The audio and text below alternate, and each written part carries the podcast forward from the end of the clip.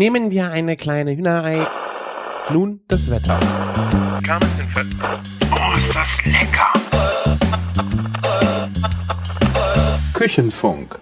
Herzlich willkommen zu einer neuen Folge Küchenfunk. Ich bin der Christian von Küchenjunge.com und ich habe mir heute einen Gast eingeladen. Den kennt ihr vielleicht schon von Folge. Weißt du es noch? Nee. das hätte ich jetzt eigentlich erwartet. Die Ölwa ist da von äh, ein Zuck, ach, ich kann mir den Namen nicht merken. Zuckerwatte? Der Klang von Zuckerwatte. Der Klang von Zuckerwatte, genau. Und ja, stell dich gerne vor. Ja, hi, ich bin die Ölva und ich war schon mal hier. ja, viel mehr gibt's da jetzt erst noch nicht zu sagen, oder? Stimmt, da haben wir über das Tamagoyagi, äh, glaube ich, sehr ausführlich gesprochen, oder? Ja, genau, zum Ja, Beispiel. Das und über Brot. Brot. Ja, ja, natürlich, das, ich meine, das ist ja dein Steckenpferd, kann man ja wirklich so sagen. Und Ich glaube, der äh, Holgi hat auch vom Tamagoyagi in den letzten, ich weiß nicht, ob es Sven im, in der Kochschule bei Vrind war, aber er hatte da auch mal von so Omelette-Geschichten erzählt, die irgendwie, toll. also das fand ich, äh, das da auch schon wieder aufgetaucht. Mhm. Ich äh, habe am Wochenende ähm, sonntags sabbernd vor meinem Endgerät gehangen und gesehen, wie du äh, Blätterteig selbstständig zubereitet hast. Und äh, ich glaube, es ist bei dir ein Frühstück. Croissants sind's geworden. Und ich dachte mir, ich habe dich, ich hab dich direkt angeschrieben und gesagt, ob du, ob du nicht heute Lust hast, äh, mit mir einfach mal ein bisschen über Blätterteig zu sprechen. Ja, gerne. Ähm, ich muss ja sagen, so ganz der Profi bin ich dabei jetzt nicht. Ich habe jetzt auch festgestellt, das war gar kein Blätterteig, es war Plunderteig. Was ist denn da der Unterschied? Ähm, also sowohl die Anzahl der Schichten anscheinend, Mhm. Ähm, Blätterteig ist, glaube ich, ab 114 oder 140 Schichten. Naja, siehst du mal, so ganz genau weiß ich es auch nicht. Ähm, und das waren jetzt ähm, unter, deutlich unter 100 Schichten und somit war das Plunderteig. Ah, okay. Und zusätzlich ist Blätterteig wohl auch mit Hefe, Ah, ja. also der Grundteig. mhm. Und was war dein Grundteig? Äh, Plunderteig, meine ich, war mit Hefe. Ah, okay. Und ich Mhm. habe auch mit Hefe gearbeitet. Ah, okay. Genau. Das macht das Ganze nochmal ein bisschen einfacher in der Verarbeitung, wenn du Hefe mit als Tri Triebmittel hast. Oder was treibt beim Blätterteig? Äh, ist das nur die Butter beim Blätterteig?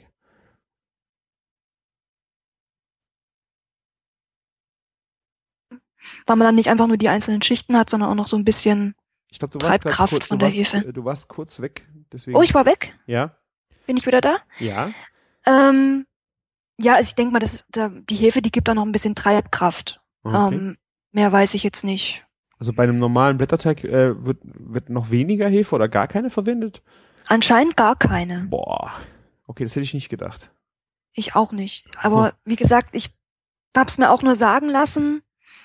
Ähm, Profi bin ich jetzt auch nicht. Ich weiß es auch nur durch Ausprobieren. Ja, ich hatte auf jeden Fall erstmal tierischen Respekt, dass man das überhaupt mal äh, anfängt. Weil ich habe so, so Blätterteig, egal wo du das ja hörst und siehst, denkst du so, boah, Das Ja, ist ja so schwierig. Musst du das wirklich, äh, musst du dir das antun? Und äh, ja. Du hast ja eine sehr schöne Fotolove-Story auf Instagram gemacht.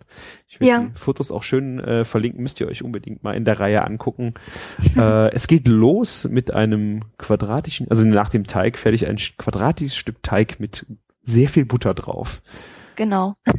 Die Butterplatte. Die Butterplatte. Wie viel äh, Teig- und Butterverhältnis war das so? Ähm, Mehl waren's 250 Gramm. Mhm. Ähm, dann waren 125 Milliliter Wasser. Dann waren 10 Gramm Hefe, zwei Esslöffel Zucker und ich glaube ungefähr ein Esslöffel Salz. Oder ein Ein- Teelöffel Salz. Wahrscheinlich, oder?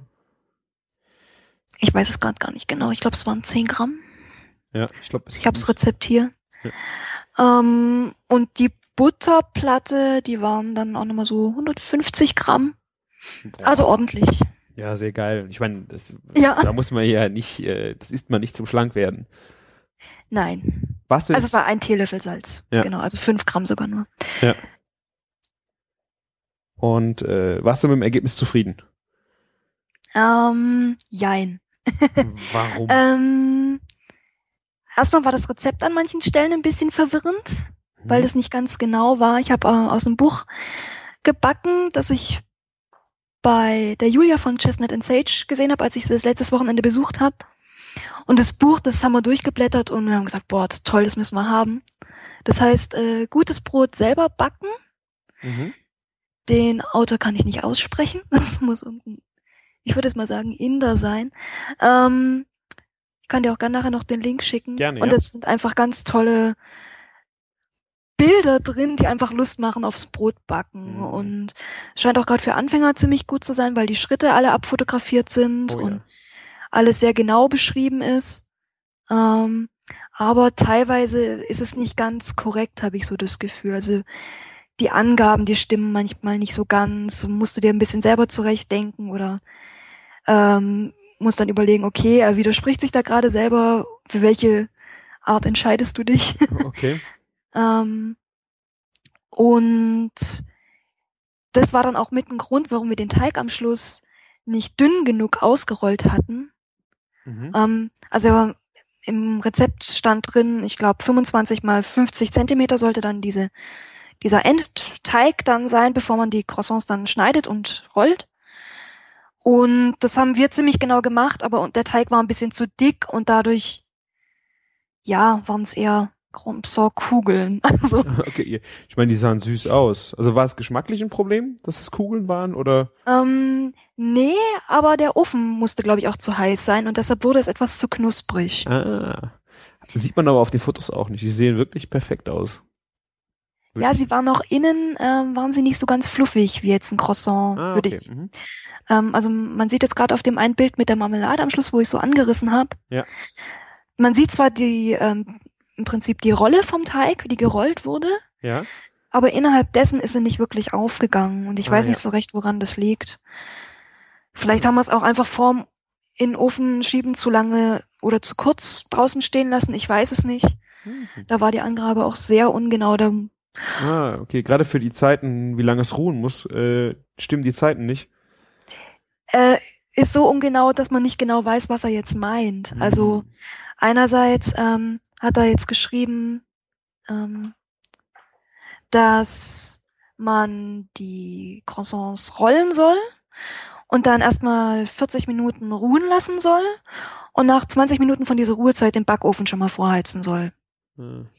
Und dann, wenn der Ofen vorgeheizt ist und die Ruhezeit fertig ist, werden die Dinger mit Ei bestrichen und sollen dann aber nochmal so lange ruhen, bis sich diese Schichten optisch voneinander trennen. Aber wir wussten Hä? jetzt nicht so genau, genau, Hä? wie das jetzt dann wirklich aussehen muss. Und der Ofen, der lief ja schon, weil es im Rezept stand. Und dann haben wir sie dann halt einfach irgendwann reingeschoben. Ja. Und ja, also es war geschmacklich an sich war es super, aber die Konsistenz, die war halt noch nicht so toll. Ja. ja. Aber vom, vom reinen Geschmack her waren sie super lecker und die haben so satt gemacht. Ja, bei der Butter kann das ja nur satt machen. ja, auf jeden Fall. Wäre es denn jetzt ein Problem gewesen, wenn du einfach die Schichten, also wenn du weiter äh, geschichtet hättest quasi? Also ich meine, ähm, du hast ja immer, du, also wir können ja mal gerade aufs Prozedere eingehen. Du hast also dieses Genau. Stück äh, Teig, dieses Quadratische, Genau. hast da Butter draufgelegt und dann. Dann wird, also man hat ja da dieses Teigquadrat im Prinzip Mhm. und dann wird so ein Quader Butter draufgelegt. Mhm. Der ist ungefähr so dick wie der Teig in diesem Moment Mhm. und liegt dann so diagonal drauf. Und dann faltet man den Teig äh, um die Butter, als würde man ähm, einen Briefumschlag im Prinzip Mhm. zumachen. Ja. Macht das dann schön fest von allen Seiten und fängt dann an auszurollen, dass man eine Bahn bekommt von, ich sag jetzt einfach mal 40 Zentimetern vielleicht, Mhm. vielleicht auch ein bisschen länger.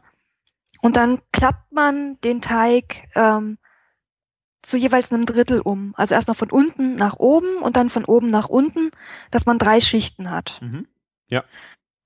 Und dann kommt's in den Kühlschrank. Ah, okay. Das war erstmal, erstmal nur eine Lage. Also man macht gar nicht. Genau. Okay. Mhm. Und ähm, nach einer, ich sag jetzt mal halben Stunde im Kühlschrank wird dieses Teigstück rausgeholt, wieder zu einer Bahn ausgerollt und wieder gleich zusammengeklappt. Mhm.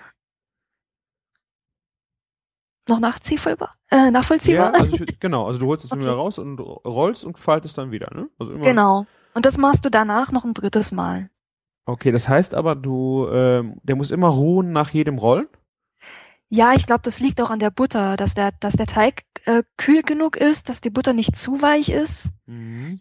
Aber ich denke, ähm, dass das Rezept da auch ein bisschen sparsam war mit der, Zeit, mit der Zeit, weil die Butter immer noch ziemlich weich war. Ah, okay. Ähm, das hat man dann auch gemerkt beim, beim, bei der allerletzten Tour, so heißt es ja, wenn man Mhm. den faltet, ähm, dass die Schichten jetzt halt auch schon so dünn geworden sind, dass die sich so ein bisschen beim Ausrollen voneinander gelöst haben Ah. und dass dann teilweise die, die Schichten sich voneinander getrennt haben. Also dass die obere Teigschicht zum Beispiel, die haben wir dann irgendwie mit dem Nudelholz irgendwie wegbekommen und hatten auf einmal die Butter am Nudelholz. Ah, okay, weggeschoben. Also die waren halt. Ja, ah, genau. Mhm. Also es ist ein bisschen, ich weiß nicht, ob wir einfach was falsch gemacht haben, ob das Übung braucht oder ob das ganz normal ist. Ich meine, wenn man von, ich sag jetzt mal 70 Schichten die oberste wegmacht, das macht dann auch nichts mehr aus. Klar, ja. Aber ähm, ja, viel Erfahrung habe ich halt damit auch noch nicht gemacht. War denn die Butter ähm, Zimmertemperatur oder kam die aus dem Kühlschrank? Wie ihr die da draufgesetzt habt, also ganz am Anfang die erste. Ganz am Anfang muss die auf jeden Fall weich sein, weil sonst kriegst du es ja schier nicht ausgerollt. Ah, okay. Mhm. Ähm, weil es einfach, ich glaube, das waren eineinhalb Zentimeter oder so, war das dick und dann musste das ja zu einer ziemlich langen Bahn ausrollen, die ungefähr viermal so lang ist und dann, Mhm. Ja, stimmt eigentlich. Ja. also ganz am Anfang sollte die Butter schon warm oder Zimmertemperatur haben. Aber dann, wie gesagt, bin ich mir ein bisschen unsicher, aber ich denke, es hat auch was mit der Teigelastizität zu tun, dass das im Kühlschrank muss und einfach nochmal ruhen. Mhm. Ähm, vielleicht kann das ja jemand in den Kommentaren lösen, der das jetzt hört. Ja. Ich weiß es nicht. Ja, aber ich finde gerade, ähm, es ist schon schade, wenn so einem Buch, gerade, ich finde, also ich habe festgestellt, dass Ruhezeiten für Teig ja immens wichtig sind. Ich glaube, das ist, Mhm. ist äh, ich weiß nicht, ob ich jetzt äh, übertreibe, aber es ist das Wichtigste eigentlich beim Teig machen, dass der ruhen kann, oder? Ja, Ich meine, natürlich Kneten und sowas ist auch, spielt auch mal eine Rolle, aber ich finde, äh, man kann mit der Zeit beim Ruhen immer noch mal viel, glaube ich, äh, wieder rausholen, wenn man es vielleicht nicht richtig geknetet hat oder, aber es muss halt einfach die Zeit haben, dann auch zu arbeiten und zur Ruhe zu kommen, oder?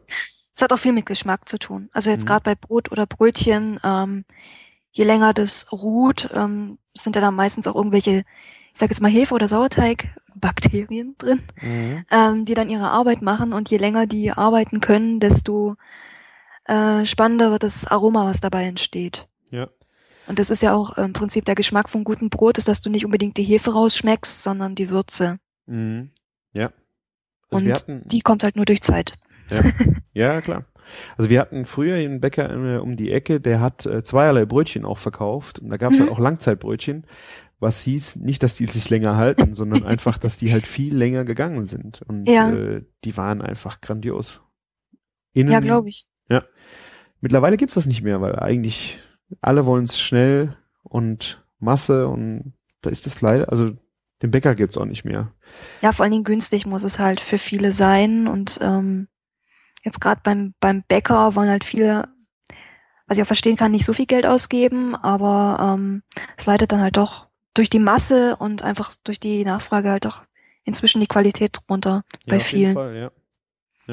Und es gibt schon noch gute Bäcker und ähm, ich bin auch ein großer Befürworter, obwohl ich sehr viel selber backe, dass man auf jeden Fall dann zu diesen Bäckern geht, die noch selber backen. Mhm. Aber das meiste ist halt alles aus Fertigteiglingen, die nur noch aufgebacken werden. Und was dann drin ist, kann man beim, ja, wenn man ganz viel Glück hat und die irgendwie aus der eigenen Maschinerie kommt, kriegt man das vielleicht noch erfragt, was da drin ist, aber ja, Ja. halt auch nicht immer. Ja, stimmt. Ich bin da, Beziehungsweise weiß es der Bäcker ja meistens selber nicht, vor allen Dingen nicht die, die da verkaufen. ja, die, die schon mal gar nicht, ja. Und ich meine, die äh, Teiglinge, die Mischungen, wo der dann auch die Teiglinge draus herkommen, auch wenn die aus der Fabrik sind, das sind ja dann auch alles nur noch Backmischungen. Da kommt ja dann, ich meine, die, da wird ja auch nicht mehr groß handwerklich äh, was zusammengestellt. Was da Das kann ich jetzt, dazu kann ich jetzt nichts sagen. Also, Mhm. weiß ich nicht. Könnte sein, aber Ja. Ja, es ist schon schade, wenn, Ja. also wenn wir bei uns im Ort sind, wir haben bestimmt 20 oder wie viele Bäckereien hier und äh, Mhm. das ist dann nur noch zwei, die wirklich selber backen und wo du weißt, dass sie keine ähm, Backmischungen dafür auch verwenden für diese hm, Geschichten und sowas gehört wirklich äh, unterstützt, würde ich echt sagen. ja. Ja, wir haben auch einen hier, der ist sogar ein Biolandbäcker und hat auch schon Auszeichnungen bekommen und Mhm. das ist auch einer von den Bäckern, die dann halt samstags, wenn du dann erst um zwölf kommst, halt kaum noch Brot hat. Aber das ist mir dann lieber als, ja.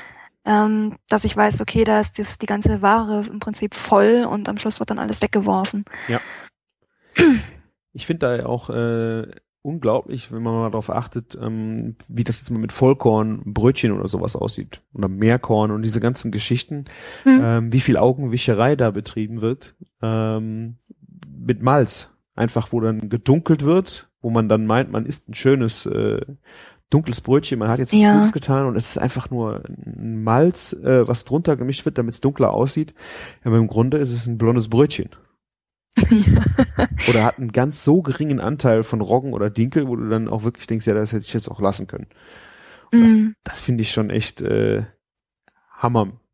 Also auch Verarsche für den Verbraucher, weil er wirklich, mm. dann steht da mehr Kornbrötchen drauf, dann hast du dann äh, obendrauf mehr Körner, also verschiedene Körner und innen drin, ja, super, sind dunkles Brötchen, aber Pustekuchen. Mm. Ja, aber das Beste war ja bei uns im Urlaub. Ähm, wir waren in Amerika und haben da in einem Supermarkt Brot gefunden. Ähm, also nicht wirklich beim Bäcker, sondern halt auch Auslegeware im Prinzip, mhm. alles vorgebacken. Und da stand dann ein, äh, das war eigentlich ein ganz guter Supermarkt, aber da war dann so eine Ecke, wo dann drauf steht European Bread. Oh. Und ich bin einfach mal neugierig und bin hin. Ähm, es war nicht wirklich europäisch. nicht? Nee, also erste Zutat war Enriched Flour und dann stand drin, was alles, äh, drauf, was alles drin ist, zumindest nach dem, was sie deklarieren müssen. Ja, und das war dann noch eins der besseren Brote. Also. War es, denn hart oder knusprig oder war es einfach ein weiches Gummibrot? Es war ein amerikanisches Matschebrot. Ja, also super, es war jetzt nicht so ein, so ein Toastbrot, ähm, wie man es jetzt, also so ein Sandwichbrot, wie man es jetzt normalerweise so kennen würde, oder Hotdog-Brötchen. Mhm. auch nicht viel besser. Also es hatte schon so eine, ich sage jetzt mal, amerikanische Kruste, aber mit europäischem richtigen Brot hatte das rein gar nichts zu tun. Super. Und das war, ja, also gerade auch Roggen überhaupt nichts dabei, was irgendwie dunkel gewesen wäre. Und mhm. das war dann schon sehr traurig. Ja. Ich meine, da sind wir natürlich in Deutschland auch wirklich verwöhnt. Das ist ja eine, ja. ist ja wie die Wurstkultur, glaube ich, äh, was Brot und Bro Brötchen angeht, äh, sind wir ja, glaube ich, echt ganz weit vorne. Und da muss man ja nur ja. schon über die Landesgrenzen rausgehen, nach Holland zum Beispiel. Ich meine, da, da geht das ja direkt los. Also ja. schlackerst du mit den Ohren, was du da unter Vollkorn oder was auch immer für Brot äh, im mhm. Supermarkt kriegst. sag jetzt auch mal Dänemark. Ja, da war ich noch nicht. Also Teilchen können sie super backen. Ja, Kuchen okay. ist fantastisch. Brötchen geht jetzt inzwischen auch los, aber vor ein paar Jahren war es noch, ja, hatte man oft Pech bei den Bäckern. Es hat dann nicht so gut geschmeckt. Ja. Aber Teilchen können sie. Ja. Ich meine, wenn du dann äh, Frankreich und äh, Italien, die kriegen es ja in, also in, de, in, der weißen Richtung wenigstens zu richtig schönen Baguette und Focaccia, Pizza und sowas ist ja nochmal, äh, da wird's für die ja auch schon schwierig, wenn es ein bisschen dunkler wird, aber die haben ja in gewisser hm. Weise auch noch eine, man kann ja von Brotkultur sprechen, aber ja. darüber hinaus, uh, das ist schon äh, grenzwertig. Ja. Ja. So, jetzt hab ich, ich habe jetzt Durst. Geht's dir genauso? Ja. ich habe dich ja vorher noch gebeten, äh, irgendwas mitzubringen, was du heute verköstigen möchtest. Ich habe das ja. Bier von Martin, was wir, was er mir mitgebracht hat aus seinem Hollandurlaub, äh, hier vor mir. Da werde ich gleich noch was zu sagen. Ah. Und was hast du mitgebracht? Ich habe einen Rotwein mitgebracht. Ah. Und zwar aus Apulien, also Italien. Mhm. Und ähm, Negro Amaro heißt die Sorte. Mhm. Habe ich ähm, bei einem Freund gekauft, der einen Weinladen hat. Und der ist sehr lecker, der Wein. Okay. Welche Jahre? Ähm, 13. Okay. 2013. Also noch ziemlich jung. So mhm. schmeckt er auch. Ziemlich äh, schönes Rot und sehr würzig. Wie ist, ja. Der, wie ist die Traube? Negro? Negro Amaro. Amaro, okay. Oh, sehr schön. Also jetzt nichts äh, ultraschweres oder jetzt äh, starke Tannine, die jetzt. Äh, Nö, also er liegt wohl ein bisschen im Fass, mhm. so wie ich das jetzt hier gerade sehe, aber ähm, ne, ist, ist fruchtig, weich, rund. Ein bisschen süffig, ein bisschen, aber ja. geht eigentlich. Bleibt also, schön lange im Mund, ist schön. Hm, also gut, äh, auch ohne Speisen äh, zu trinken, ohne jetzt zu denken, oh, ich muss jetzt irgendwas, ein Stück Käse oder irgendwie ein Stück Brot, äh, was einem da so ein bisschen noch im Mund noch schmeichelt, sondern lässt sich auch so gut wegtrinken. Ja, auf jeden Fall. Kann ich ja. bei Rotwein auch immer. Also einfach nur ein Glas zu gar nichts oder zu Cressini oder so. Ja. Also kann ich auch sehr, sehr gut, äh, muss ich sagen. Aber ich merke halt schon mal, wenn ich dann so einem so ein Glas dann anbiete, ach, trennst du auch mal so trinken, dann hast du schon mal so ein bisschen, das ist aber trocken. Also da, also da wird dann meistens der Wunsch auch nochmal nach irgendeiner Beilage laut. Äh, ich, ich bin da eigentlich auch bei dir, dass ich sage, ich kann eigentlich immer Rotwein trinken. Ich kann auch bei Hitze Rotwein trinken. Also ich bin da. Ja. Ich tue mich sehr schwer auf Rotwein dann zu verzichten. Also dann muss vielleicht, mhm. muss ich einen Weißwein vorher getrunken haben, aber äh, ich lande dann auf jeden Fall beim Rotwein. Ja, ich lasse den Weißen auch lieber aus. Ganz komplett? Ja. Warum? Ist mir zu leicht, glaube ich. Beziehungsweise liegt es da meistens auch an der Säure, dass sie mir zu sauer sind. Mhm. Äh, Rotwein okay. habe ich das Gefühl, vertrage ich besser. Okay. Und ich mag halt die Würze.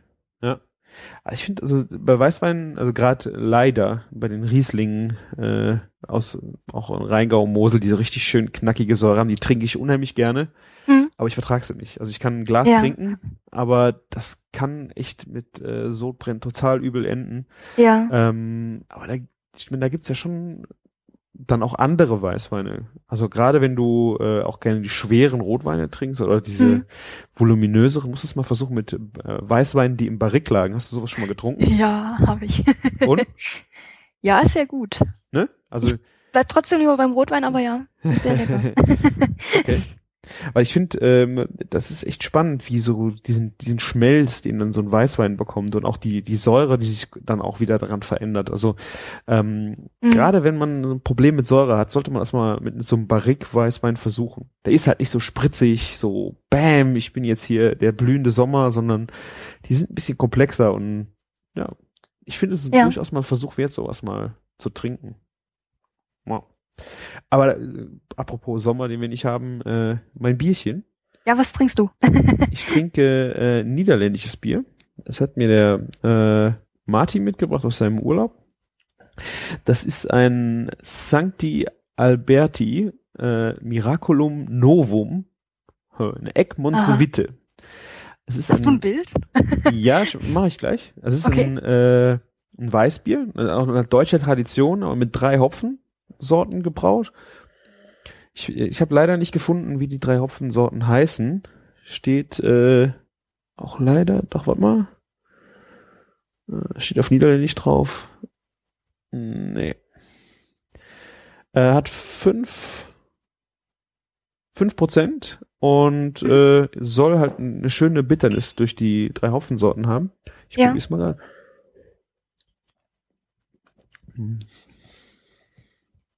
Oh ja, schön. Schöne, schön herb.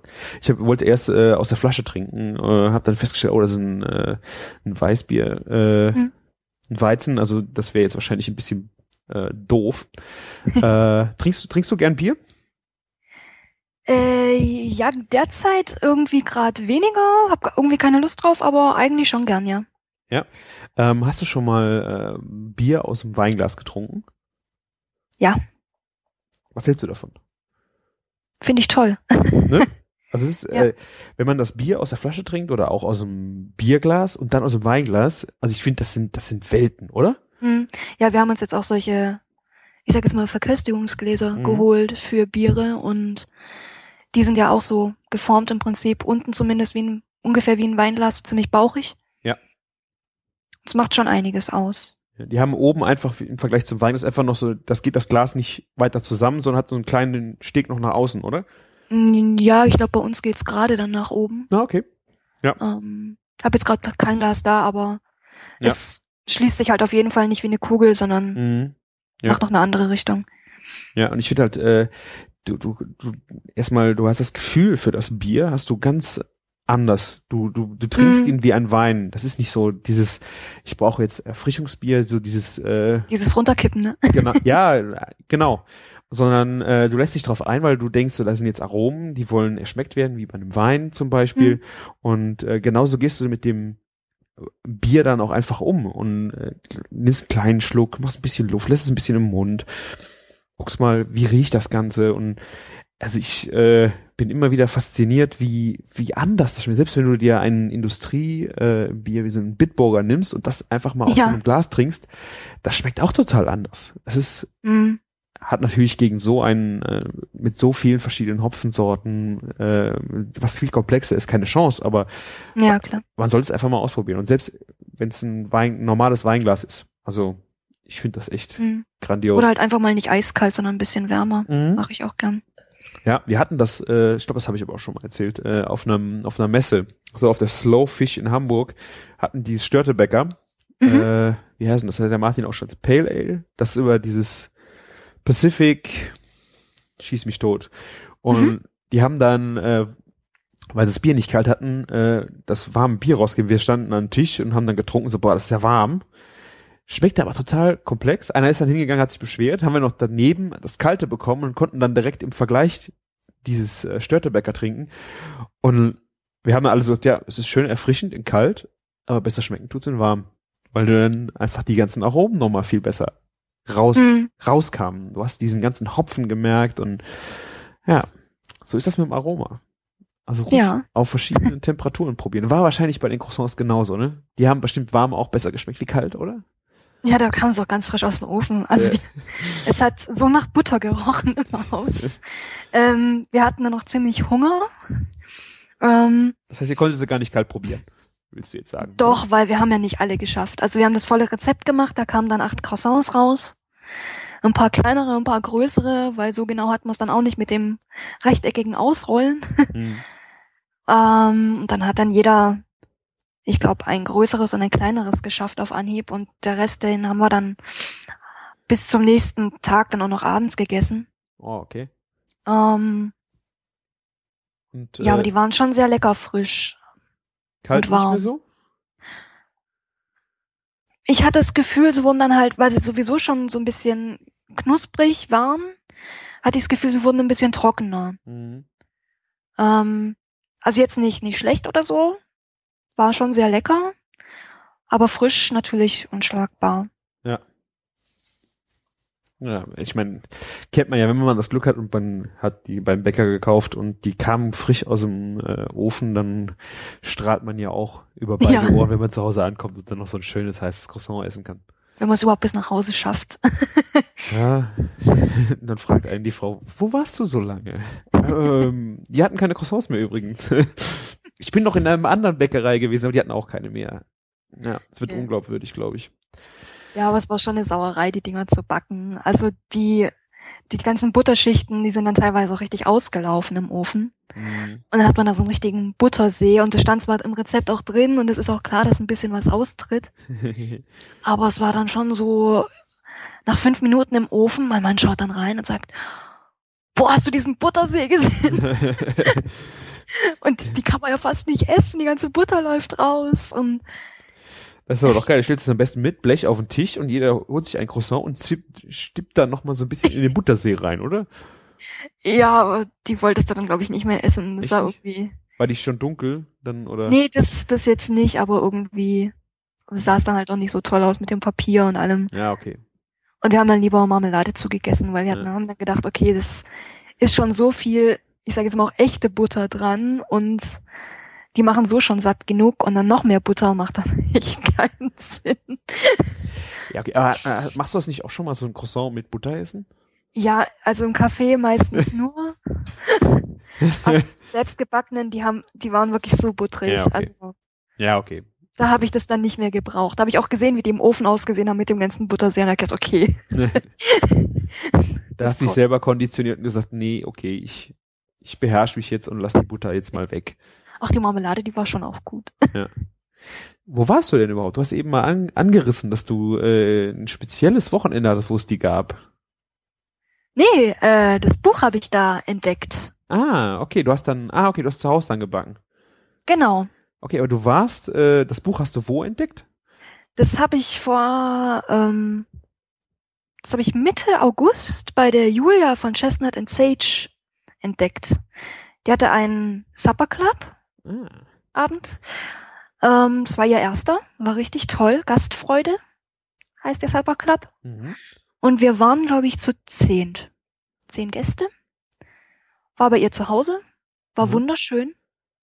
Ähm, sie hat ein vegetarisches Vier-Gänge-Menü gekocht. Ah. Und wir kamen da an und Julia war ganz entspannt und sagt so, ja, wir können anfangen. Okay. ja, ähm, haben wir dann auch gedacht, okay, ich für meinen Teil, ich wäre rumgerast in der Wohnung wie verrückt. Total aufgeregt, aber sie war richtig locker, richtig toll. Und sie hat es auch super geschmissen. Okay. Echt Hast lecker. du auch, auch Fotos bei dir im äh, Instagram drin oder? Ja, ich habe den ganzen Abend fotografiert. Ah, Wir waren leider so schlau. Wir sind ähm, um drei Uhr angekommen in Augsburg und hatten dann nach der Fahrt ein bisschen Hunger, sind dann noch zum Biergarten und wir haben ein bisschen die Portion unterschätzt, die es da gab. Ah nein. Ja, ja. Also wir haben es gerade so geschafft, da noch das Essen, äh, auch den Nachtisch, alles aufzuessen. Aber wir sind am nächsten Tag echt nach Hause gerollt, wir hätten kein Auto mehr gebraucht. Okay. Ah, sehr schön. Ah, ich sehe es gerade. Ja. Also es Äh. gab, ich kann ja mal sagen, was es gab. Gerne. Ähm, zur Vorspeise gab es nur Melonen, Melonen-Gazpacho Mhm. mit Feta und da waren noch Eiswürfel drin. Ähm, als Aperitif gab es übrigens auch noch ein äh, Gin and Tonic, Ah. immer gut, mit Immer einer. Gurkenscheibe drin.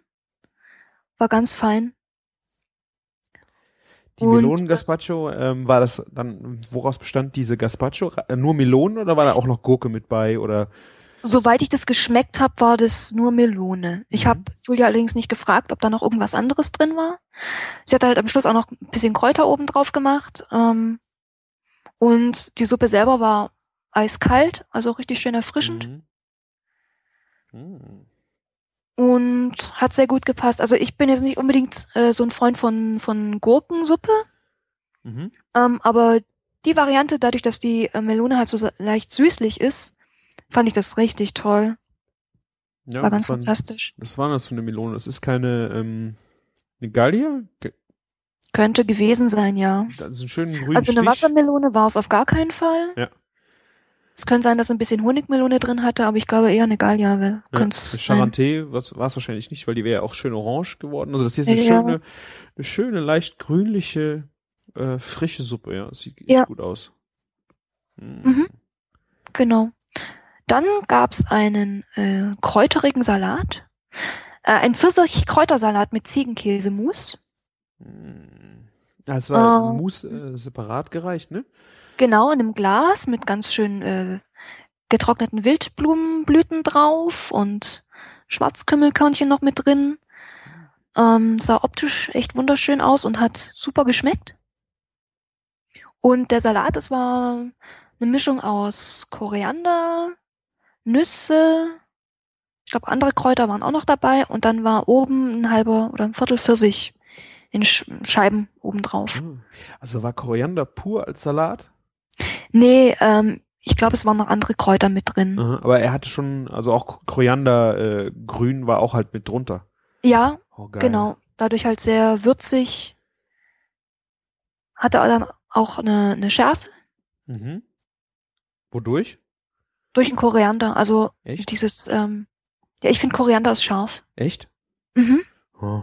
Ich finde dieses, also ich finde, der ist so seifige. Also ich find, kann den jetzt überhaupt nicht mit scharf identifizieren. Oder ich habe, vielleicht ist es auch die Sorte. Also der ist für mich so, so samt, so samtig. Der schmiegt sich so an den Gaumen und sagte so, der schreit dich so an, ich bin asiatisch. Also wenn ich immer, wenn ich Ja, das, genau. immer wenn ich irgendwas esse, wo Koriander drin ist, ich so, ah, Asien. Das ist so, das ist vielleicht auch jetzt, äh, das wird bestimmt in anderen Kulturen auch benutzt, aber für mich ist das einfach so Ja. Asien. Ich glaube zumindest Thailand und so, ne? Ja, ja, ja, genau.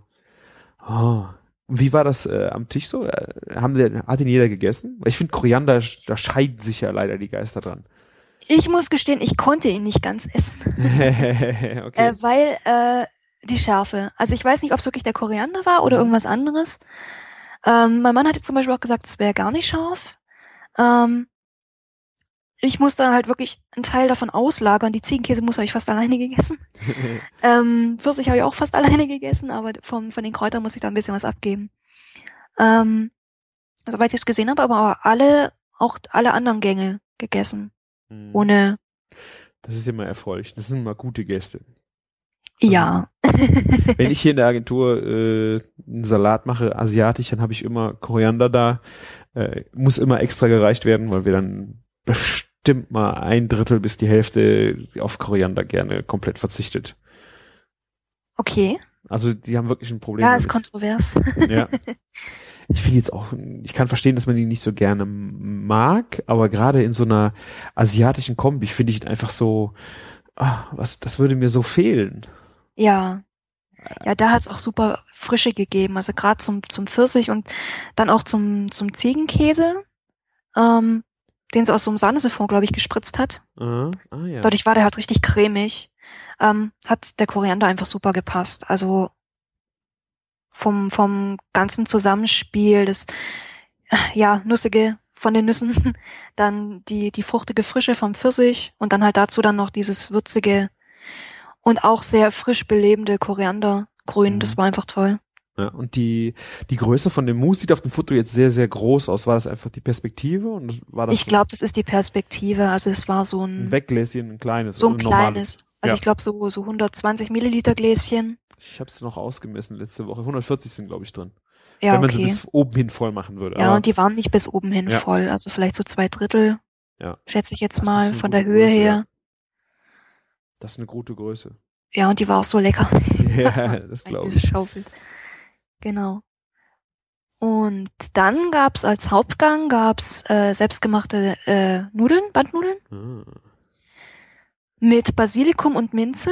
Und ähm, was ich ganz toll fand, es war eine Buttersoße.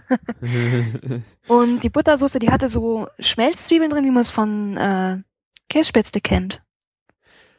Also so ein bisschen angeröstet, aber Mhm. halt nicht so, richtig schön weich und süß. Mhm. Ähm, und es war ein bisschen Zimt mit drin. Oh, geil, okay.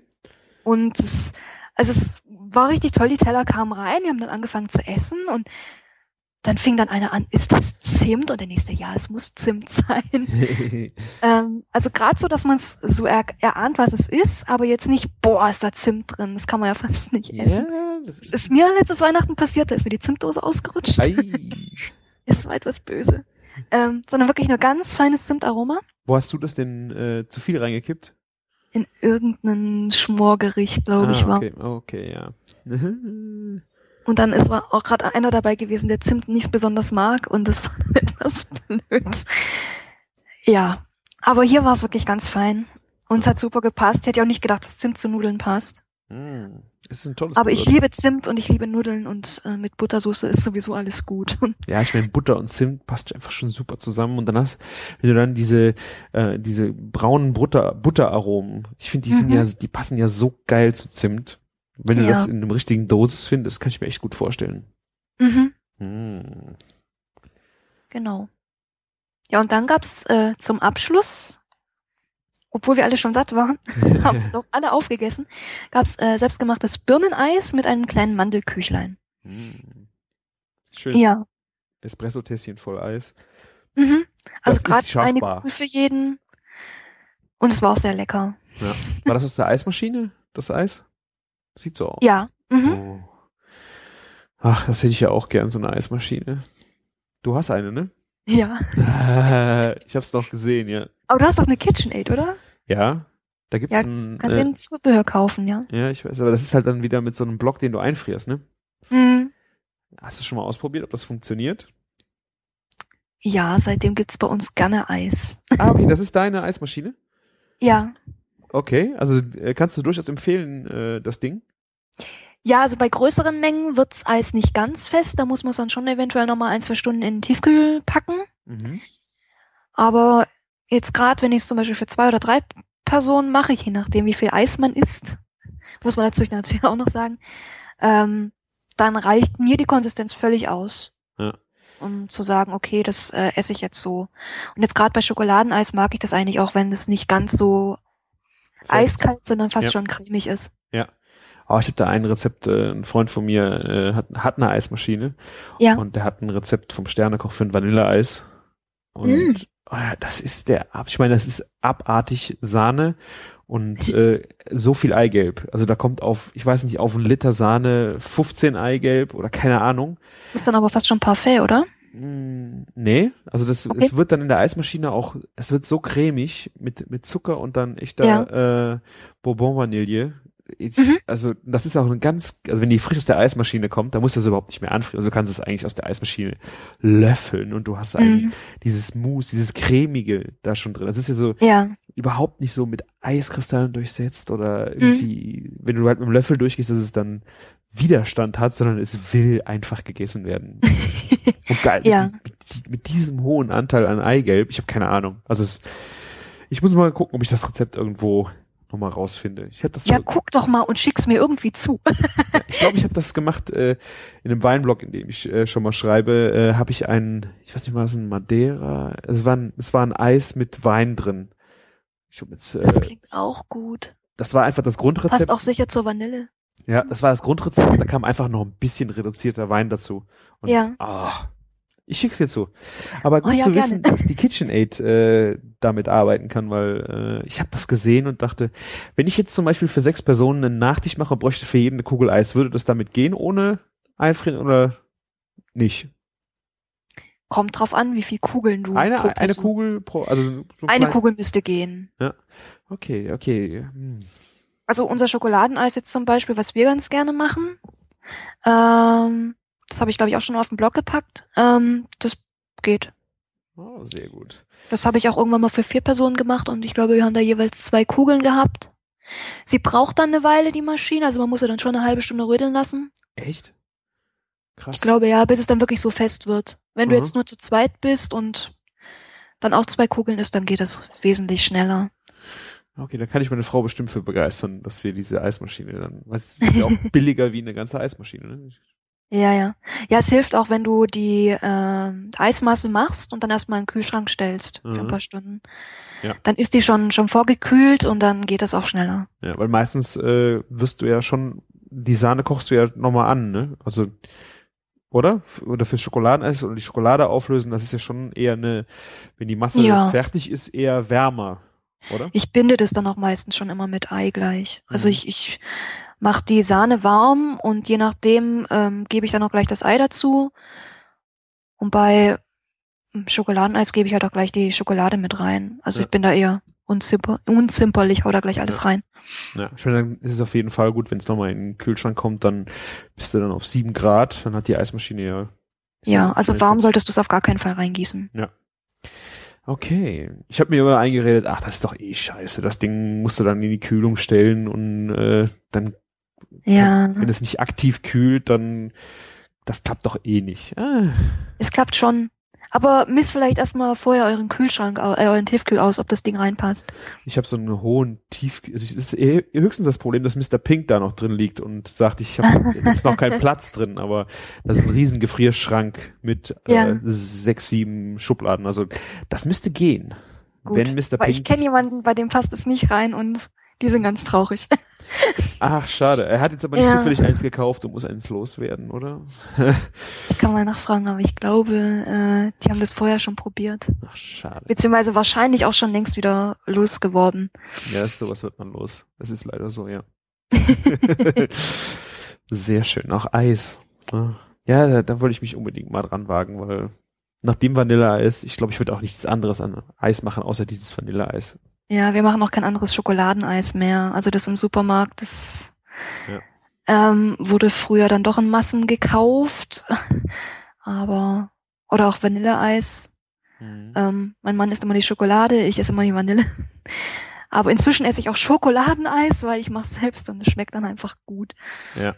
Und ist dann wirklich schokoladig und nicht einfach nur mit Schokohauch.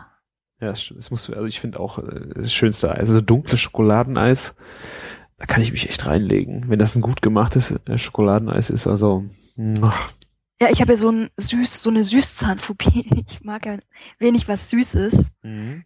Ähm, aber Schokolade ähm, inzwischen dann doch entweder, wenn sie sehr dick, cremig und heiß ist oder wenn sie sehr dick, cremig und eiskalt in Eis ist. Hm. Dann geht das auch sehr gut. Aber ansonsten, ja. Aber Eis oder heiße Schokolade, das geht je nach Jahreszeit immer. Ja, das stimmt. Ich bin äh, generell nicht so der Süße, aber wenn so, so ein Nachtisch nach einem geilen Essen, also ich kann äh, tagsüber an der Schokol Tafel Schokolade vorbeilaufen und denke mir, ja gut, okay. Ja, das wäre mit einem Stück äh, Wurst schon schwieriger. Äh, ja. aber so, so, ein geiles Dessert nach einem geilen Menü, also das, da fällt es mir auch wirklich schwer dann zu sagen, ach nee, ich nehme jetzt mal nichts Süßes. Ich linse immer nach dem Käse. Ja. Wenn ich irgendwo bin, wo es Käse gibt, linse ich immer nach dem Käse. Ja, das stimmt. Also, wenn da eine also Eis ist immer gut, Eis ist immer gut, aber wenn es kein Eis gibt, dann gucke ich nach dem Käse. Ja. Aber da finde ich auch sehr schwierig schon mal, äh, was so die Auswahl angeht. Also du hast ja meistens so viel Schrott so in Käse, dann wird dann so die, ja. die Standards äh, aufgezogen, die dann irgendwo auch, äh, die du zu Hause auch selber im Kühlschrank mal hast, wenn du so ein den einfachen Gorgonzola und das ist alles, sind alles leckere Käse für zu Hause. Ja. Aber wenn du halt irgendwo essen gehst, dann denkst du so, ach, vielleicht haben sie ja irgendwas Geiles auf der Karte, was ich so. Brauche ich nicht mal unbedingt. Also meistens reicht man schon Parmesan. ja, aber der muss doch wenigstens auch ein bisschen geil sein, ja, oder? das Problem ist halt meistens, finde ich, dass die, ähm, gerade wenn du irgendwie so ein würziges Menü hattest, dass der Käse dann einfach zu mild ist. Hm. Ich glaube, da tun sie, also ich finde, was ich halt erlebt habe, da tun sie sich noch nicht mal gar nicht so schwer mit. Aber weißt du, dann hast du den äh, Bavaria Blue oder weißt du, Saint mhm. Albret, sowas hast mhm. du dann halt da liegen. Oder gerade auf dem Buffet. Nee, sowas dann, möchte ich dann auch nicht, nee. nee. Äh, und dann habe ich lieber vielleicht nur einen einzigen Käse. Wenn du dann so, ja. so einen schönen, äh, besonderen Gorgonzola hast, den ein bisschen warm gemacht worden ist mit ein bisschen Birne oder mhm. äh, ich weiß noch, bei meinem ersten Menü, das war ein Acht-Gänge-Menü mit Wein. Dein erstes Menü? Da gab's, also mein, mein erstes richtig großes Gänge-Menü, was ich irgendwo in einem Restaurant ah, gegessen okay. Da gab's dann auch eine Weinbegleitung dazu und ganz am Schluss ähm, äh, hat es, glaube ich, mit dem Dessert noch ein bisschen gedauert, weil es ein bisschen problematisch war. Ähm, das war irgendwie so ein Weingelee. Das war das beste Dessert, was ich jemals hatte. Ähm, eine Weinpannacotta war das. Oh, okay ähm, mit Rotwein. Und da gab's halt irgendwie Probleme mit der Panna Cotta. Und dann haben sie die Zeit überbrückt mit Käse. Wie tragisch. Ja, ganz schrecklich. Und da gab's zwei Käsesorten äh, zur Auswahl. Ähm, sie sind dann immer rumgegangen mit so einem kleinen Eckchen, was dann jeder bekommen hat. Das erste war ein milder Bergkäse und das zweite war ein starker Bergkäse. Ich glaube, der ist stark jetzt Bergkäse. Ich glaube, der hat zwei Jahre gereift. Mhm. Und der milde nur ein Jahr. Und sie sind dann so rumgegangen, haben den Käse ausgeteilt und man hat so ein winziges Eckchen probiert und hat gedacht, okay, jetzt äh, sind die Geschmacksnerven für den Rest des Abends weg. ähm, also nicht negativ, sondern so aromatisch und lecker. Und dann fing er dann so an zu erzählen, ja, das ist unser milder Bergkäse. Und wir haben den Käse angeguckt, haben uns angeguckt, haben gedacht, okay, ähm, lecker. Und dann kam der, der starke Bergkäse und der war einfach der Wahnsinn. Ich weiß auch gar nicht mehr, was das für einer war. Ah. Ähm, vielleicht könnte ich das noch irgendwie rausbekommen, aber der war so bombastisch lecker. Da hast du dann eigentlich auch gar nichts mehr gebraucht. Dann warst du dann echt entschädigt, dass es dann ein bisschen gedauert hat mit dem Nachtisch. Ja, das haben die ja echt drauf. Also gerade wenn du so viel Gänge gegessen hast, gab's ja wahrscheinlich äh, Prädessert das heißt, äh, ja. Einstimmung aufs Dessert, das ist ein, mhm. steht nicht so richtig in der Karte mit drin. Das heißt, du bestellst dann dein, dein Menü und äh, nach dem Hauptgang steht das Dessert da und auf einmal kommt ein Gang. Das willst schon sagen, das habe ich doch gar nicht bestellt. Aber das ist einfach nur die Einstimmung aufs Dessert. Und das ist, also gerade bei diesen, mhm. bei diesen Dingen, die die ja eigentlich, wenn man es so sehen will, aufs Haus dir geben, mhm. da stecken die so viel Zeit und Energie rein. Da ist es so eine filigrane Arbeit, aber mit wahnsinnigen Aromen. Ja. Also, da, also es kann schon mal passieren, dass die Dinger besser sind wie äh, das Dessert selber. Fand ich jetzt. Also ich hatte. Ja. Kommt drauf an, wie es ja. Dessert dann ist, aber ja. also jetzt in dem Fall war es dann wirklich so, die haben das Dessert noch gerettet und mein Mann schwärmt bis heute, dass das die beste Panna Cotta war und das beste Dessert, was er je hatte. Und ich stimme zu. es war einfach ganz toll, weil ja. das irgendwie, ähm, ich kann es gar nicht beschreiben. Also man hat den Wein super rausgeschmeckt. Das war ein ganz toller Rotwein damals. Mhm. Ähm, und der war richtig würzig und total fantastisch und den hast du dann trotzdem noch rausgeschmeckt. Gab's- Hast dann auch den Wein als Begleitung dann dazu gehabt Mhm. Und es war echt gut. Und ähm, gab es denn da irgendwann noch eine andere Komponente neben der Panna Cotta? Oder war das einfach nur Panna Cotta und war also Wein? Das war in mehreren Schichten, wenn ich das richtig in Mhm. Erinnerung habe. Das ist jetzt auch schon acht Jahre her. ja. Deshalb weiß ich es nicht mehr so ganz genau, aber ähm, Du hattest aber nicht noch eine Fruchtkomponente dabei oder irgendwie, sondern es war schon sehr, Fokus lag auf der Panna Cotta. ich glaube eher auf dem Wein. Auf Ja. dem Wein. Dazu. Auf der, der Weinkomponente dabei. Mhm. Okay. Weil es war auch so ein Weinmenü, wo im Prinzip dann auch Weine verköstigt worden sind und das Essen dann im Prinzip dazu gebaut worden ist. Also ich bin zum Beispiel äh, letzte Woche Sonntag äh, sind wir zum Hochzeitstag äh, auch sehr gut essen gewesen und ähm, da gab's ein äh, war das jetzt der Appetizer oder war das der also das, du, du kommst rein und dann kriegst du zuerst mal ein bisschen Fingerfood das heißt äh, Ja. so ein bisschen wenn du die Karte studierst dass du schon mal was zu essen bekommst und wenn es dann losgeht kriegst du dann ja es, es war eigentlich zu opulent für ein armes Girl aber da gab's äh, die Ferse von Kopf bis Schwanz. Ah, ich sehe es gerade. Mhm. Mhm. Das waren äh, also ein Gang, den du dir überhaupt nicht ausgesucht hast. Ja. Und äh, der ging dann so als Starter los. Als nächsten Gang hatte ich, äh, das war die Foie Gras. Das ist keine Frage, aber das war grandios. Aber mir hat sogar, wenn ich ehrlich bin, diese Ferse von Kopf bis Schwanz noch geiler geschmeckt wie diese Foie Gras. Weil Hm. die Foie Gras, äh, hast du schon mal gegessen? Äh, nein, Ja, also es ich glaube nicht. Ich bin mir jetzt nicht sicher. es Es eine könnte sein. ist eine sehr, sehr feine, ultra fettige Ja. Leber. Ne? Also da war Mhm. auch, da war auch ein gebratenes Stück äh, Foie Gras dabei, also wirklich frische Leber, also wie so Kalbsleber, Ja. ganz, Mhm. ganz, also, also ich glaube Kalbsleber hoch 10, so zart. Also Ja. es ist schon sehr geil, aber diese Komponente mit dem, die Ferse, weißt du, was eine Ferse ist? Mhm. Äh, sag's noch mal bitte. Das ist äh, eine, eine Kuh, die äh, geschlachtet wird, bevor Ja. es das erste Mal gekalbt hat. Ja, genau. Also mhm. ganz bestimmtes Alter. Ja, ja, genau. Läuft nicht Mhm. unter Kalb, läuft aber auch noch nicht unter äh, Muttertier, sondern äh, Ja. davor. Und ähm, Sowas wie Jungschaf, ne? wahrscheinlich, ja. In, Ja. in, in der äh, Riege. Mhm. Und das Geniale halt bei diesem Gericht war, es gab ein Ragout von, äh, ich glaube, es war von Kopf und und Schwanz. Das heißt, diesen äh, sehr würziges Ragout, dann eine Tatar, Mhm. äh, Kalbspries. Nee, es war kein Ja. Kalb, kann ja nicht, kann ja nicht, es war ja eine Ferse. Ähm, und dann Ja. aus dem, ja, aus dem äh, Rückenmark, also aus dem Markknochen haben die, das Ja. ist so hinten im Hintergrund so ein kleines Mhm. Hörnchen gemacht. Äh. Und das stand dann in einem Glied vom Rücken. Mal, also äh, von der Wirbelsäule. Das haben die Ja. halt komplett geputzt war Mhm. total sauber, gold gesprayt und da stand dann in dem Nervenkanal sozusagen ein kleines Hörnchen, wo dann das Mark drin war. Also, Mhm. also dieses, dieses Gericht war einfach sowas von äh, grandios, weil du Mhm. erstmal das Konzept, dass du jetzt denkst, die Ferse von Kopf bis Schwanz und dann halt überall aufgegriffen. Das war einfach äh, Mhm. super durchdacht und geschmacklich an, an so vielen Enden total spannend, dass du halt dieses, dieses kalte Tatar, dieses lange gekochte zarte Ragout, das, Ich das finde das auch schön, wenn man sich so durchprobieren kann. Ja. Wenn man einfach ringsrum den ganzen Teller immer weiter essen möchte und irgendwann ist er alle und immer viel Ja. zu schnell. Also es war für mich halt der Fall, wo es halt genauso äh, einfach so war, ja, das ist jetzt nochmal geiler wie der erste Gang, den danach gab. Das, der erste Gang Ja. war auch geil, keine Frage, aber das war einfach so, bam, voll, Mhm. voll drauf. Ja, es ist schon schön. Essen gehen ist schon was Schönes. Ja. Also ich mach's äh, sehr, sehr gerne, aber das ist halt was anderes, wie wenn du selber da, dahinter stehst, weil du, wenn du selber kochst und äh, du hast dich so lange mit dem Gericht beschäftigt, bis es am Teller ist und du sitzt dann da Mhm. und isst es auch.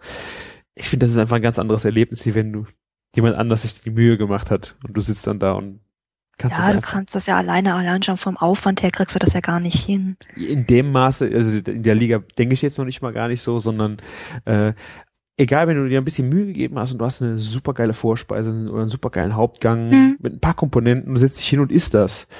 Das ist natürlich, finde ich, noch so ein anderes Gefühl, wie wenn du. Ah, ist auch nicht äh, mit Überraschungsmoment. Ja. Also ja. du weißt ja gar nicht, was auf dich zukommt, wenn du so einen Teller bekommst. Ja. Das ist schon beides sehr schön. Erstmal sowas zu, zu machen, ist, mhm. aber das kann man einfach nicht miteinander vergleichen. Ah, lecker. Ja, aber ich sehe jetzt, du hast jetzt auch angefangen, Würste zu machen, ne? Oh ja, ja. Also, ich hat's gepackt, oder? Total. Ey, es, ist, es ist unglaublich. Ich hatte äh, letzte, letzte Woche äh, Wochenende, deswegen es auch keinen Küchenfunk gab, äh, eine größere Party. Ja. Und ich habe mir dann zum Ziel gesetzt, so, äh, es gibt Wurst und die eigene Wurst. Mhm. Wir, wir, waren, glaube ich, über 60 Leute Boah. Und ich habe gesagt, ähm, was willst du da jetzt irgendwie Huhn? Du musst gucken, was willst du auf dem Grill tun? Ähm, ja. Mach doch einfach Wurst. Das geht schnell, also auf dem Grill schnell und mhm. alle Leute haben schnell was äh, was Leckeres zu essen und ein Wahnsinn. Ja, wer Fleisch isst, isst auch meistens Wurst. Ja. Und das sehr gerne. Ja. Und wenn du denen dann noch erzählst, dass du es selber gemacht hast und, das ist ja noch der Knaller gewesen, dass es vom eigenen Schwein das Fleisch ist, bis auf die. Ah, das war sogar Mr. Pink, okay. Genau. Und dann halt die Leute hast so, ach nee, ich esse nicht äh, ein Tier, was einen Namen hatte. Okay, das waren vielleicht einer von so vielen Leuten. Äh, mhm. Und der Rest war absolut, absolut begeistert. Das war eine Salsiccia mit Fenchel. Mhm. Das, wie wir die ganzen Würste gemacht haben, die verschiedenen, war einfach das, die einfachste Wurst, aber der Knaller. Ja. Aromatisch, der Knaller. Fenchelsamen anrösten, mhm. mit und das Hack geben mit äh, Salz und Pfeffer und ab in den Darm. Fertig. Ja, Salsiccia sind einfach ganz toll. Auch ja. selbst gemacht. Haben wir auch schon gemacht. Das erste, was meine Mutter gesagt hat, oh, das schmeckt ja nach Fenchel. Habe ich gesagt, ja. Ja. ja. Ist toll. nee, also ich meine, das war jetzt, äh, die Aktion hat bestimmt dreieinhalb, vier Stunden gedauert, bis wir die, das waren 150 Würste oder sowas, die wir dann äh, am Ende fertig hatten. Äh, ja. Aber wenn du es in kleineren Mengen machst, äh, so ein Kilo, äh, dann hast du auch äh, 20, 25, 30 Würste, je nachdem, wie du sie abdrehst. Das, das geht ja. Also an Aufwand finde ich, wenn du dann eine Dreiviertelstunde dran bist. Ah. Dann natürlich machst du das nicht fürs Abendessen, aber äh, es ist einfach geil. Du weißt, du weißt, was drin ist. Und ich mhm. finde, das ist so ein Vorteil gegenüber der ganzen anderen Wurst. Kommt auf den Metzger an, ja. Also bei meinem weiß ich, äh, ich kann nachfragen, wo kommt das Fleisch her? Was macht ihr noch rein? Mhm.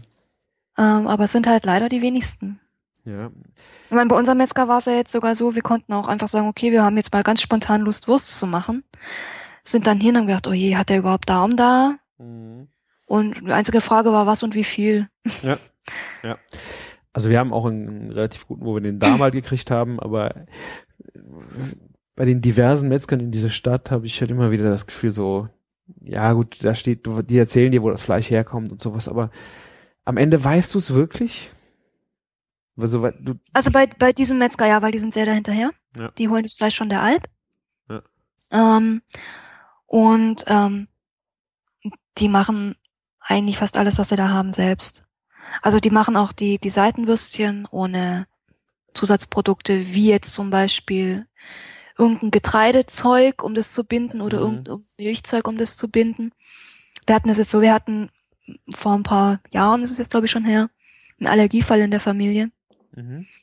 Ähm, wo der Arzt gesagt hat, du darfst eigentlich fast gar nichts mehr essen, was mit Milch oder Weizen oder Roggen zu tun hat. Mhm. Ähm, waren noch ganz viele andere Sachen dabei, war eine ganz dumme Sache. Und ähm, das war dann richtig schwierig, jetzt im Supermarkt dann irgendwas zu holen, klar. Mhm.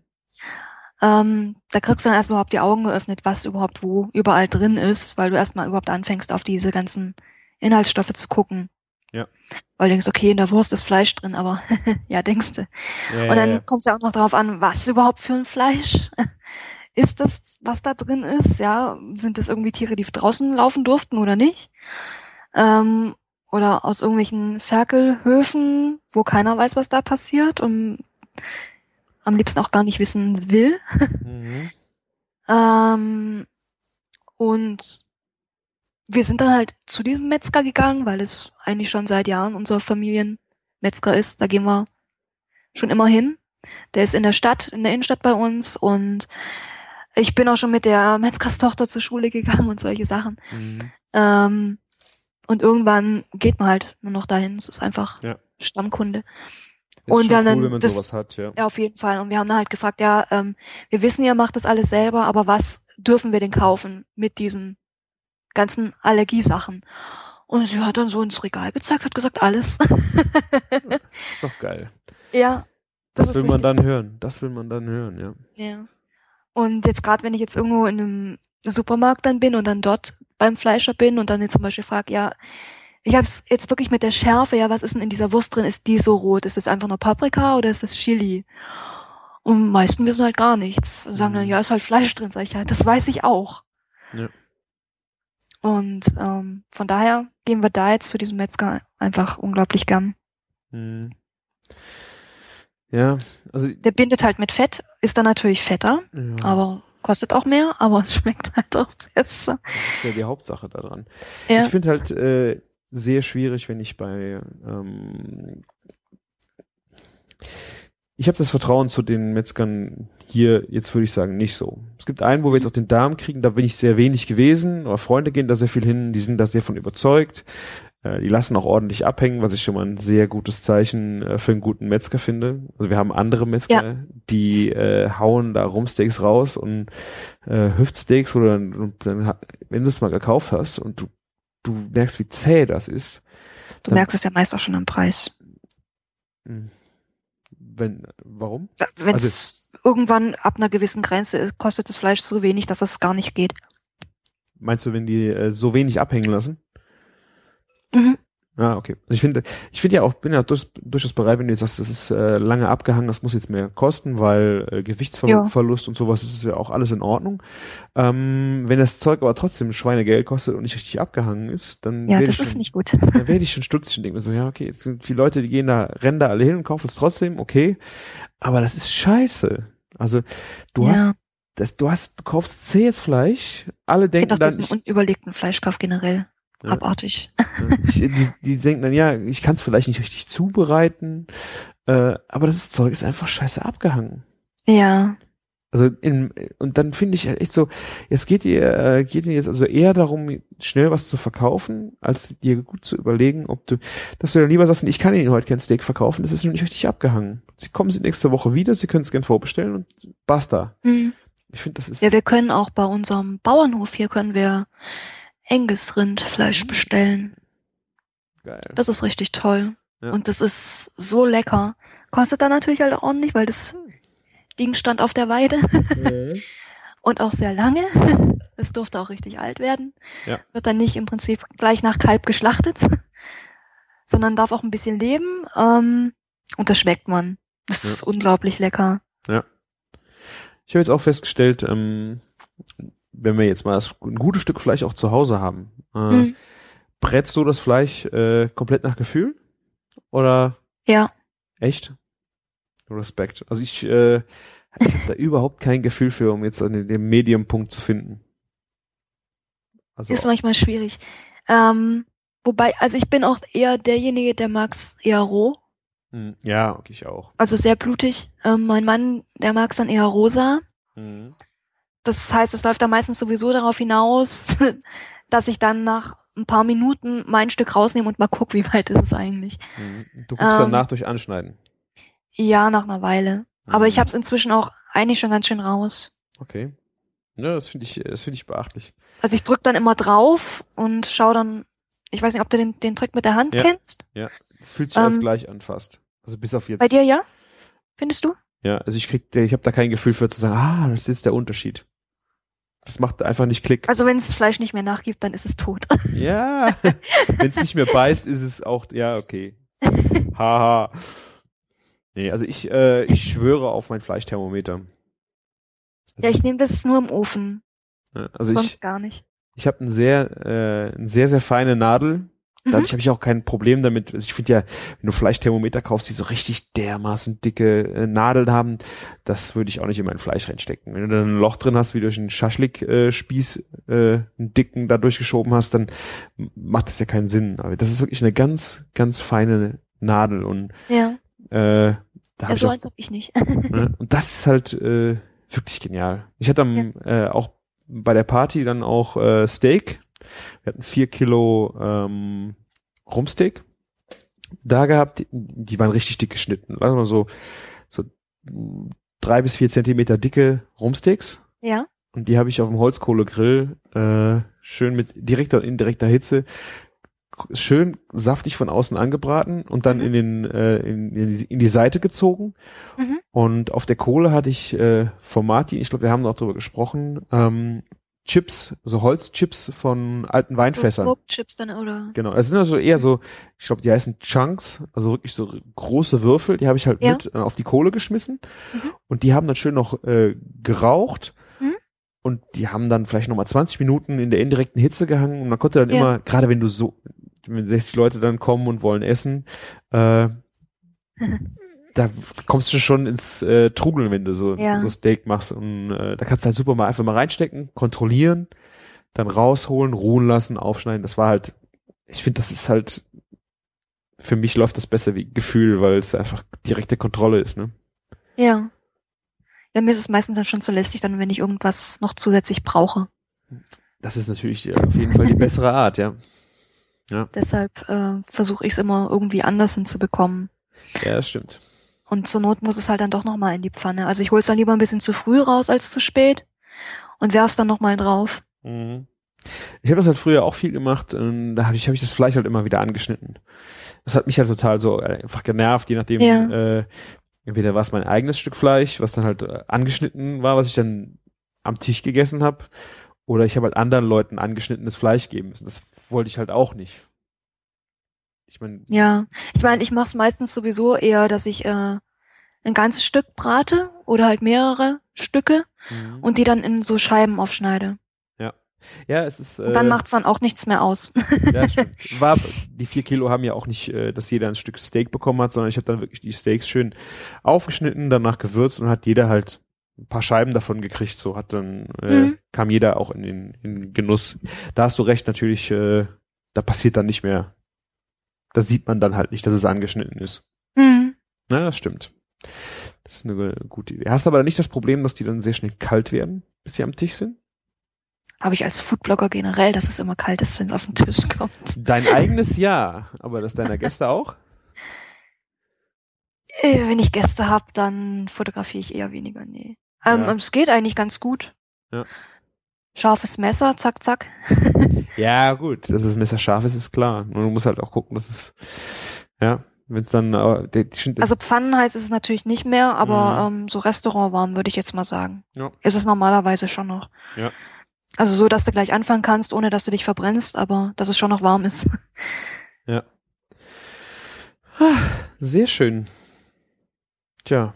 Ach, eine Sache habe ich noch. Äh, habe ich jetzt äh, bei der ich glaube, Claudia von Dinner um 8. Kennst du die? Mhm. Ähm, ihren Blog schon, aber sie selber noch nicht. Ich, ich kenne sie auch noch nicht persönlich, äh, aber die hat eine saugeile Idee gehabt. Die hat äh, Tomaten, einen Tomatensalat gemacht oder Tomaten aufgeschnitten auf dem Teller ja. und hat äh, die mit brauner Butter beträufelt. Nichts das klingt auch gut. Nichts, also kein Olivenöl, kein Essig, ja. kein Salz, kein Pfeffer, sondern nur diese braune Butter. Das mhm. war der, der, also der absolute Hammer. Die, ich habe ich hätte ich hätte echt nicht gedacht. Ich meine, ich habe so mit äh, Olivenöl und sowas kannst du ja auch aromatisch viel machen, aber ja. du musst das mal ausprobieren mit äh, brauner Butter. Die ist ja auch sehr sehr einfach zu machen. Ja. Also ich habe ja, ja, auch vorher, ich habe vorher immer gedacht so äh, braune Butter machen, das muss, wie lange muss denn das kochen? Und du musst halt nur aufpassen, dass es nicht zu dunkel wird. Aber im Grunde klopfst du einfach äh, Butter in den Topf, stellst es auf den, äh, ja. auf den Herd und und wartest und wartest. ja. Nur musst gucken, dass du früh genug ausmachst, dass du nicht so viele schwarze Stipschen rein reinbekommst. Ja, schwarz sollte es nicht werden, aber alles andere ist gut, ne? Alles andere ist gut und Schaum mhm. habe ich gelesen, glaube ich, unbedingt drin lassen, ne? Äh, ja, genau. Genau. Und dann einfach mal so, wenn es ein bisschen runterkühlt, also wenn es noch nicht fest wird, und dann einfach mal über die Tomate geben. Also das ist echt eine gute Idee. Ich würde sagen, das ist mein Wort zum Sonntag. Hast du auch noch eins? Hast du noch einen Tipp, den du jetzt hast? Das muss ich euch jetzt mitgeben. Hm. hm. Ich habe mich jetzt an Fenchel getraut. äh, als Gemüse? Ja. ich hatte äh, nicht jetzt unbedingt eine Fenchelphobie, aber doch immer so äh, Fenchel. Ja? Ist so gesund. Ähm, ich weiß nicht, ich konnte mich einfach nicht mit anfreunden. Ich habe ganz viel mit mit Fenchelsaat gemacht. Mhm. Also jetzt gerade in, in Wurst oder auch über Nudelgerichte oder so. Aber wir haben jetzt angefangen, Fenchelknollen zu kaufen und die dann wirklich ganz fein zu schneiden, Mhm.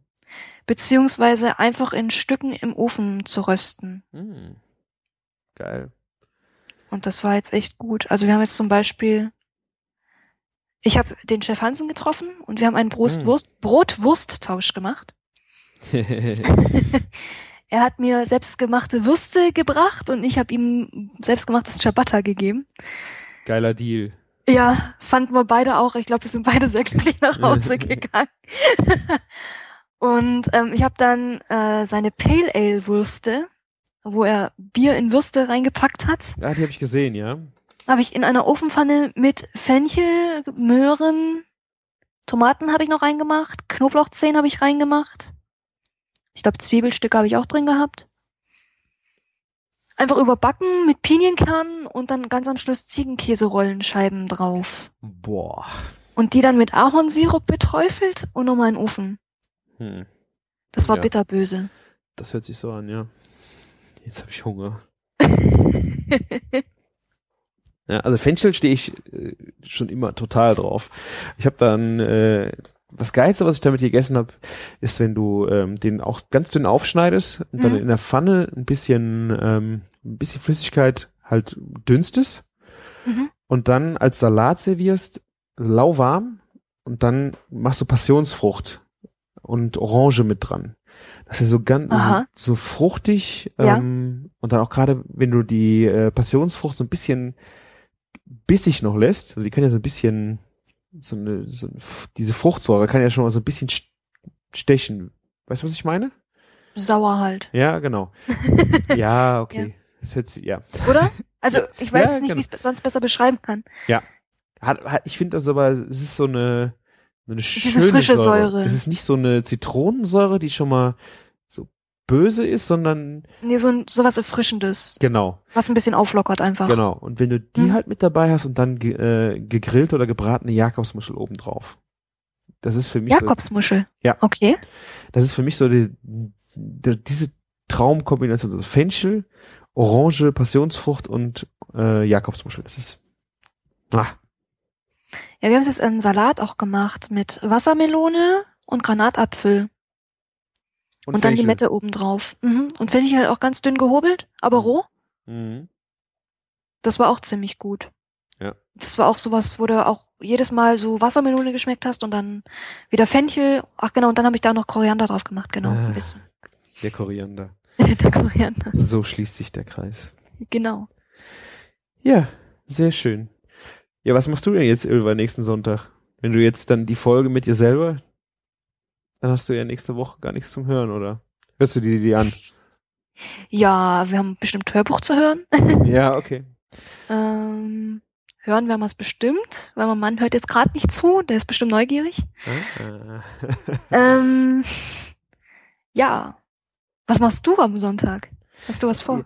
äh, ja, ich bin äh, das ganze Wochenende ehrenamtlich äh, in einem Verein tätig, deswegen. Mhm. Aber ich, ich höre mir den Küchenfunk eh nicht nochmal nach an, weil ich kann mich selbst dann nicht nochmal hören. Also Ist komisch, ne? Ja, es ist, also ich kann mich, ich kann mir zuhören, nur es interessiert mich nicht, was ich erzähle, weil ich habe es ja schon mal erzählt. Das Ja. ist so. Ähm, da höre ich dann lieber so mal Sven rein oder im Grill-Podcast oder sowas. Das ist dann eher spannender, ja. Deswegen, ich komme selten in den Genuss, das hier nochmal zu hören. Außer Mhm. ich habe die Aufnahmen draußen gemacht, so wie bei dem Barbecue, äh, wo ich dann nochmal reinhören muss, ob der Ton stimmt und ja. Das ist aber dann schon eher anstrengend, weil man hat's ja alles schon mal gehört. Naja. also für mich äh, geht nächsten Sonntag dann nicht so die Welt äh, unter. Ich bin froh, dass du dabei warst. Das war wieder eine sehr schöne Folge. Ich bin froh, dass wir endlich mal was Fundiertes über Blätterteig erzählen konnten. Äh, Fundiert. ja, also fundierter, wie wir das so gemacht haben mit, äh, also irgendwie Butter und Falten. Ne? Das war schon, äh, Das trifft's aber ziemlich gut.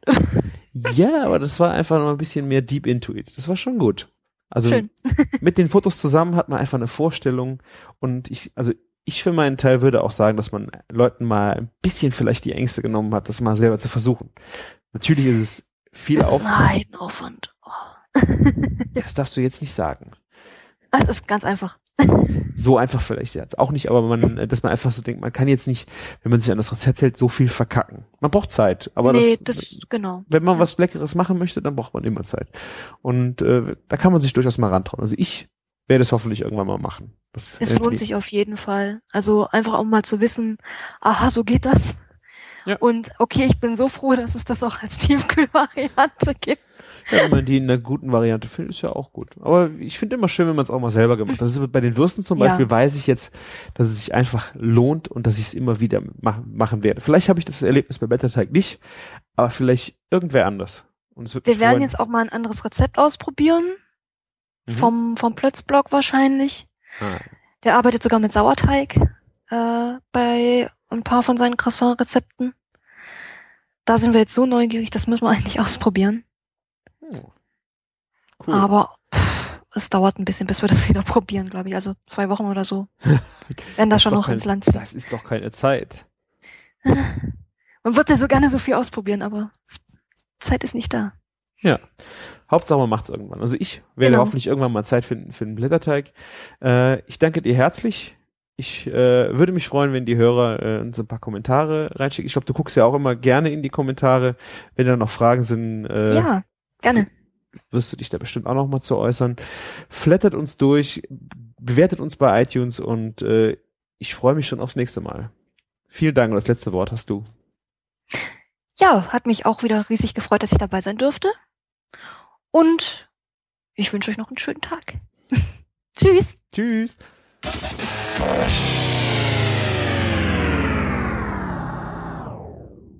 Ja, sehr schön. Jo, Da haben wir doch richtig viel erzählt. Ich weiß, da haben wir die Liste noch nicht mal komplett abgearbeitet. Wir haben Nee. keine Pastrami, keinen Sauerteig.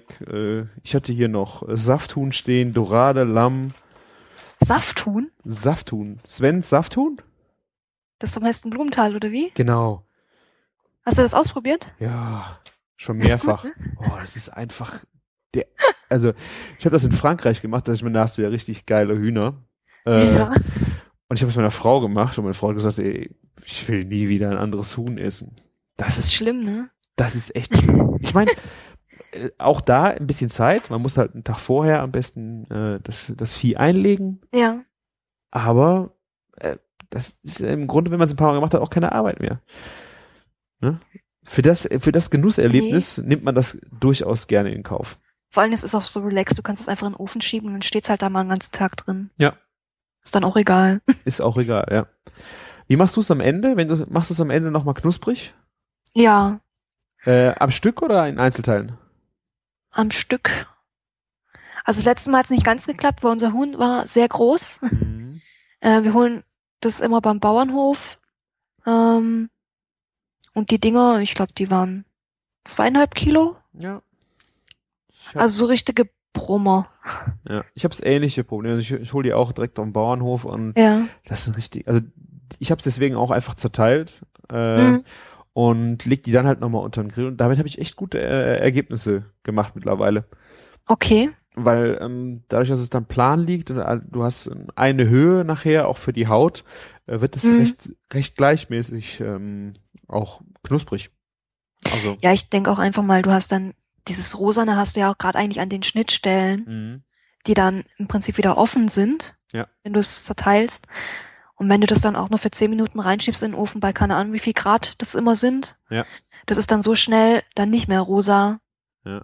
der letzte Rest, weil es ist ja nur noch so ein Hauch, also Ja. Was ich halt mache, ich, äh, wann holst du es raus, wenn es welche Kerntemperatur hat? Weiß ich jetzt gerade gar nicht. Ich glaube, Sven sagt mal was von 78 oder so Ja. wegen dem Eiweiß, so kurz vorher. Und ich bin halt hingegangen, hab's einfach bei 67 schon rausgeholt. Hab's dann zerteilt früh, ne? und dann hacke ich es ja nochmal unter den Grill und dann kommt ja nochmal Hitze drauf. Ach Das so, Heißt, das heißt, ähm, ich versuche mich da so ranzutasten, dass es nachher so geil ist, wie wenn es komplett wäre. Ähm, Ja. Aber dass die Hitze halt, die später nochmal draufkommt, halt schon mit einberechnet wäre. Das, äh, Ja. das hat ganz gut geklappt. Das muss ich auch mal ausprobieren. Ja.